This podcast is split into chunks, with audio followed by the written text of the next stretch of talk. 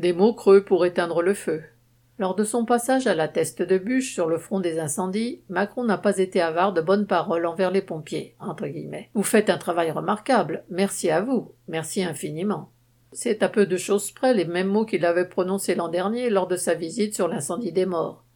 Les discours sont un exercice obligé pour un président ou un ministre à chaque grande catastrophe naturelle, suivi de la promesse de moyens supplémentaires. Mais si les promesses étaient suivies, on n'en serait pas à la situation que dénoncent aujourd'hui les syndicats de sapeurs-pompiers, Sud notamment, entre guillemets. Celles et ceux qui sont dans les casernes donnent autant qu'elles et ils le peuvent, mais ce fonctionnement ne tiendra plus longtemps. Certes, le nombre de sapeurs-pompiers est à peu près stable depuis 2010, mais la population augmentant, la charge qui incombe à chacun ne cesse de s'alourdir.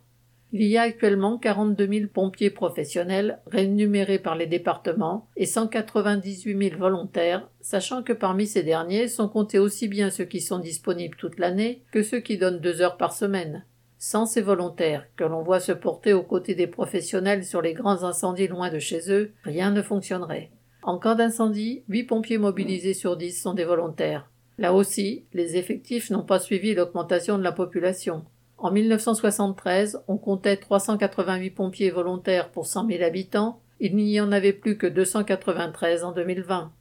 Alors que ces volontaires sont indispensables, leur recrutement est d'autant moins assuré pour les années qui viennent que le gouvernement compte sur leur seul dévouement. Ils ne touchent qu'une indemnité de 8 euros de l'heure d'intervention. Les syndicats dénoncent la tendance des départements, faute de pompiers professionnels, à les utiliser pour toutes les missions, puisqu'il n'y a pas avec eux de contrat de travail.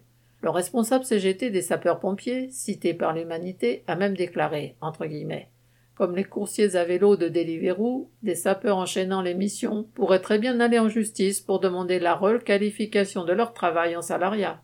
Macron a aussi promis des moyens matériels, comme l'an dernier. Mais cela fait des années que la flotte de Canadair est insuffisante et vieillissante. Son renouvellement se fait à petite vitesse, si bien qu'une partie des avions était immobilisée au début des incendies pour des opérations de maintenance nécessaires sur des appareils anciens. Macron a parlé de commandes, mais selon Viking, l'avionneur canadien qui a repris la fabrication à Bombardier, les avions ne seront pas là avant 2026. Quand il s'agit d'engins de guerre, Macron s'est annoncé une hausse du budget de l'armée, et la fabrication ne tarde pas. À croire que pour les incendies, il n'y a pas le feu. Daniel Mescla.